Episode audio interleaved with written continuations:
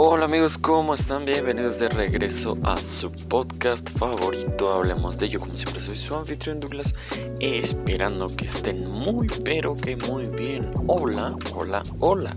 Sí, estoy grabando un episodio después de un chico de tiempo, pero como ya lo he dicho antes, y creo que va a ser la excusa más recurrente de episodio a episodio, pero es verdad, he estado muy ocupado entre universidad y trabajo y chingos de tareas, exámenes, bla bla bla bla bla bla. Y a eso agréguenle una pizca de hueva, paja, como dirían los argentinos, pereza, no sé cómo, cómo más ejemplificar mi caso, pero ustedes digan que sí, pero aquí estamos de regreso y hoy les quiero hablar sobre mí.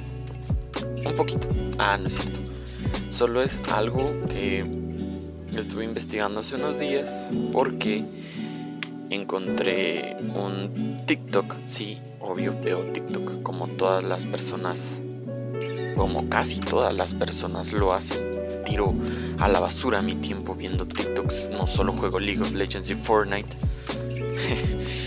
Pero era de una chica que estaba nadando en una no recuerdo exactamente el nombre, pero era una cueva subacuática donde no se miraba una mierda hacia, hacia el frente y me cagué. Bueno, no literalmente, pero me asusté demasiado. Bueno, me incomodé mucho. Y leyendo los comentarios me topé con esta palabra, talasofobia. Yo dije, what the fuck, algo que no conocía. Y leyendo me di cuenta de que la talasofobia, eh, como su nombre lo indica, viene del latín talasa, bueno, del griego talasa, perdón, que se refiere a mar y como todos sabemos, fobos, fobia significa miedo y la talasofobia en términos resumidos, bueno, en resumidas cuentas, la talasofobia es el miedo irracional al mar. Pero antes de definir realmente qué es la talasofobia, ¿qué es realmente la fobia? Porque no es solo decir, uy, me da miedo, uy, quieto, yo por ahí no paso, sino que una fobia es un trastorno de ansiedad, que es un temor fuerte e irracional, o sea, que no tiene razón aparente, algo que represente poco o ningún peligro real sea, no puedo estar tranquilo, estoy sudando, estoy temblando, tengo pánico hacia algo que sé que no me, que no me va a hacer daño, pero mi cabeza ya imaginó como 10 formas en las que una mosca me puede asesinar si tengo fobia a las moscas. Y existen mucho de, muchos de estos tipos de fobia que básicamente son los más conocidos, los que ustedes quizá conozcan, sean la claustrofobia, que es el miedo a, a los lugares cerrados, o la aracnofobia, que es el miedo a las arañas. También hay una que se llama agorafobia, que es el temor a lugares públicos. Y entre las personas que padecen fobias, los síntomas comunes son pánico, taquicardia o bueno que el corazón te lata demasiado rápido, falta de aire o, respirar con dificultad, temblores incontrolables, fuerte deseo de huir y muchas veces muchas personas eh, tienen sudores o, simple y sencillamente se quedan eh, congelados del miedo y las fobias pueden aparecer desde la niñez o adolescencia y perseguirnos hasta nuestras vidas adultas. Cosa que vamos a ver ahora conmigo. ¿Cómo no? Vamos a destapar mis trapos al sol. Ah, no es cierto. Pero la talasofobia es el miedo excesivo. Bueno, dejando de lado lo que ya les había dicho del miedo al, al mar la talasofobia es el miedo excesivo a las grandes masas de agua o estar rodeado de agua sin ver una mierda de tierra cerca. Y este miedo, como lo expliqué antes, talasa, el mar, es principalmente hacia el océano.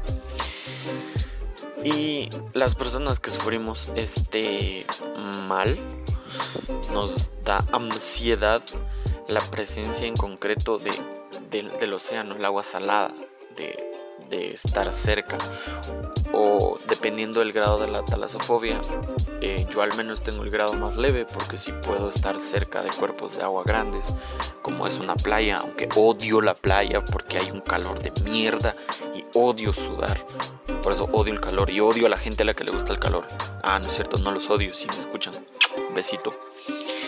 Pero eh, básicamente la talasofobia tiene dos, dos, dos vertientes, dos, dos formas principales que la primera o estas formas fueron presentadas por Psico Abreu, que es un gabinete de psicología y psicoanálisis, que las personas que las primeras personas tienen la fobia de quedar atrapadas, hundirse en el agua y no volver a la orilla morir ahogadas básicamente dentro de una profundidad y la oscuridad del mar.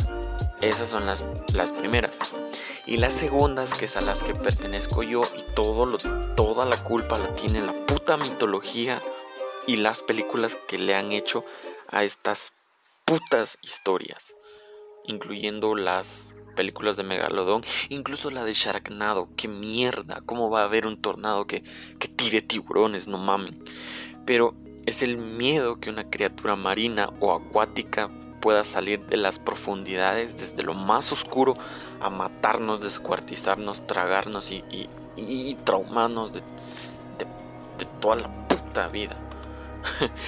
Pero este trastorno, este miedo, eh, principalmente, mm, independientemente de cuál sea la vertiente que, a la que pertenezcas, parte desde traumas de la niñez, ya sea por experiencias propias o experiencias fuertes adquiridas a través de alguien más o alguien que te haya contado una historia donde dijiste, qué mierda, qué, qué puto miedo, no mames.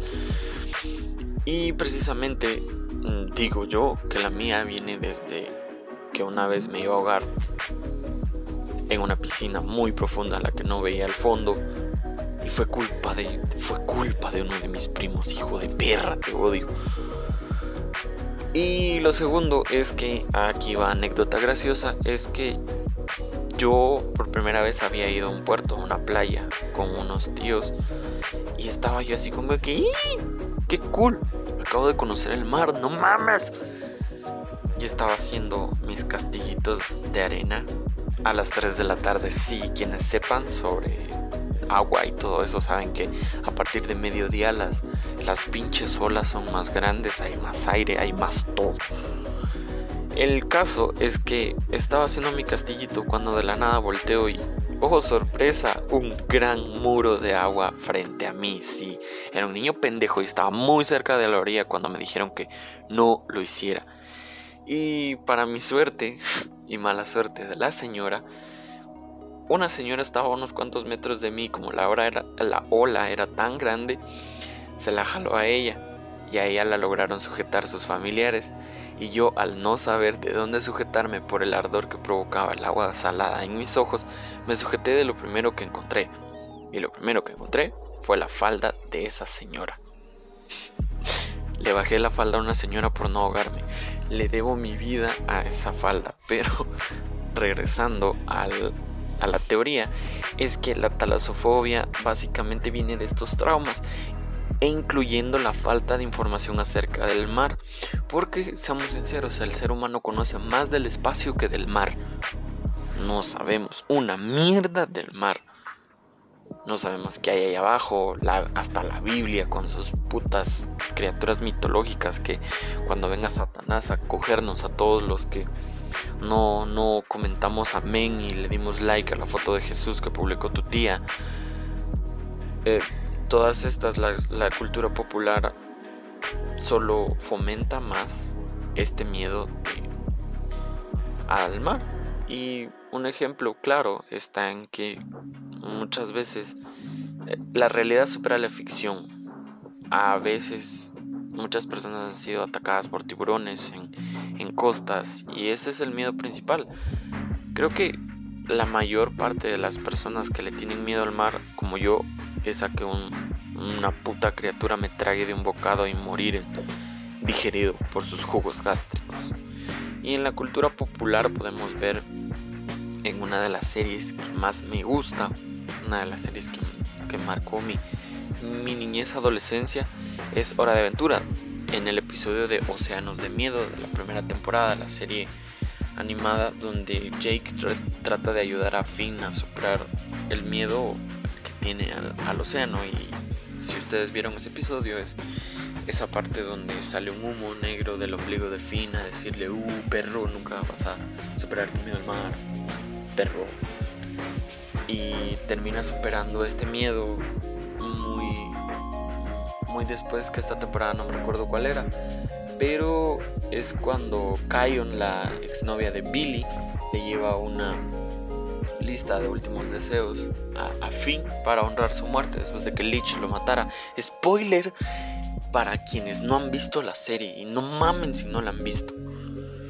Pero cuando Finn se noquea para recostarse sobre el mar, porque era la última cosa que hacer en la lista de, los deseos de Billy, su miedo se hace presente y como Finn ya estaba maldito con la espada de hoja en su brazo, esta espada corta su miedo y logra superar el, miedo de, al océano. Pero en la vida real no es tan sencillo. En la vida real, si tu miedo es demasiado grande, porque el mío sí le tengo miedo, pero no, no tanto. Es más una ansiedad a estar en mar abierto, no a estar cerca de cuerpos de agua.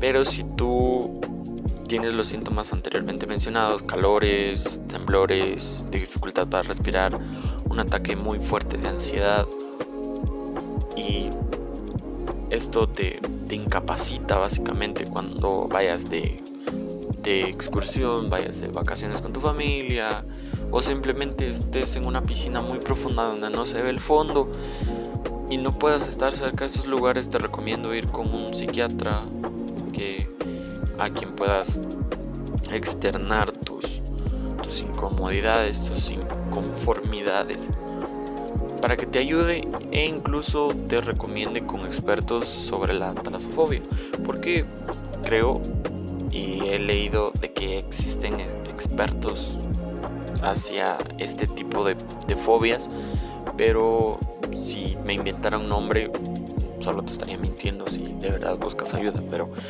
si tu fobia te incapacita mucho, independientemente de qué fobia sea. Incluso conozco a alguien que con una arañita más pequeña que una uña del dedo meñique, si solo la ve, se desmaya. Eso sí es. Si te pasa a esos extremos o extremos un poco más leves, te recomiendo buscar ayuda profesional. Y aquí algunos algunos nombres de criaturas mitológicas para seguir con el mame de estas putas porquerías que me han estado traumando toda mi perra vida. El principal es el Kraken, que es de mitología escandinava finlandesa, que era un cefalópodo del tamaño de una isla flotante que hacía que los barcos más principalmente mercantes, se hundieran y que no quedaran sobrevivientes. También tenemos para que irnos tan lejos a Leviatán, que es el es una bestia eh, marina descrita en la Biblia, que básicamente dice que cuando esta serpiente se mueve por su por su territorio en las profundidades es lo que provoca los terremotos y así también en la mitología nórdica está Jormungandr o la serpiente de Midgard, que para quienes conocen la, la mitología y han escuchado la canción de Loki de Loki y la canción de Thor de, lo, de estos chicos de Destripando la historia, por cierto, les recomiendo mucho su canal, tienen muy buenas rolas, en especial si te gusta la mitología, vaya que es la, la hija del, de Loki. Y básicamente creció tanto que amenazaba con la destrucción de, de, todo y Odín la mandó al fondo de, de la tierra y básicamente Jormungandr está en nuestro centro y si se despierta va a haber un cagadero y bla bla bla bla bla. En resumen, es no está mal tener miedo, pero si padeces una fobia, por favor, ve al psiquiatra, no porque, uy, qué, qué, qué delicado, delicada, tiene fobia, no, porque esto atenta con tu presión arterial y si tu fobia es demasiado grande te puedes morir de un infarto. Y bueno amigos, eso ha sido todo por el día de hoy. Espero que les haya gustado, les haya entretenido y sobre todo espero haberles dado información inútil e innecesaria para su vida académica, su vida profesional, pero lo suficientemente interesante como para decirle a tu crush, hey baby, le tengo miedo al mar y se llama talasafobia, como la béisbol. Pero, el caso, si les gustaría que hiciera un episodio sobre criaturas mitológicas, pues pueden ir y seguirme a mis cuentas de Instagram. No entiendo por qué no lo han hecho, no entiendo por qué no van y me dan follow que no les cuesta nada. Mi cuenta personal es de punto bajo joy en Instagram, que es mi Instagram personal donde subo pendejadas, básicamente fotos de mi cara toda deforme. Y el Instagram del canal se llama hablemos-de-ugu o solo pueden buscar hablemos de con la apóstrofe by Douglas JC en, el buscador para que les que para que les aparezca el perfil. Y, ya. Y recordándoles que si me escuchan desde el desde Anchor está la opción de dejarme un mensaje de voz ya sea diciéndome hey este episodio me gustó yo tengo una opinión contraria a lo que estás a lo que dijiste en este episodio o me gustaría que hablaras de esto, no sé, alguito, un saludo o lo que ustedes quieran. E incluso puedo agregar estas notas de voz a los próximos episodios para que sean partícipes de este proyecto que empecé pensando en esta gente que también se hace preguntas estúpidas un día que se sientan en el inodoro y dicen, hey, ¿por qué pasa tal y tal cosa? O, o esta mamada, ¿por qué es? Y gracias a quienes me siguen de todo corazón, no olviden darle follow en Spotify y quizá, quizá en los próximos episodios, al día de hoy estoy grabando el episodio número 9. Estoy pensando hacer ya sea 12 o 15 episodios por temporada, tomarme un espacio por temporadas. Sí, ya sé que dije que me voy a tomar un espacio y eso que apenas si hago episodios, pero, pero ustedes saben cómo es. Ah, no es cierto.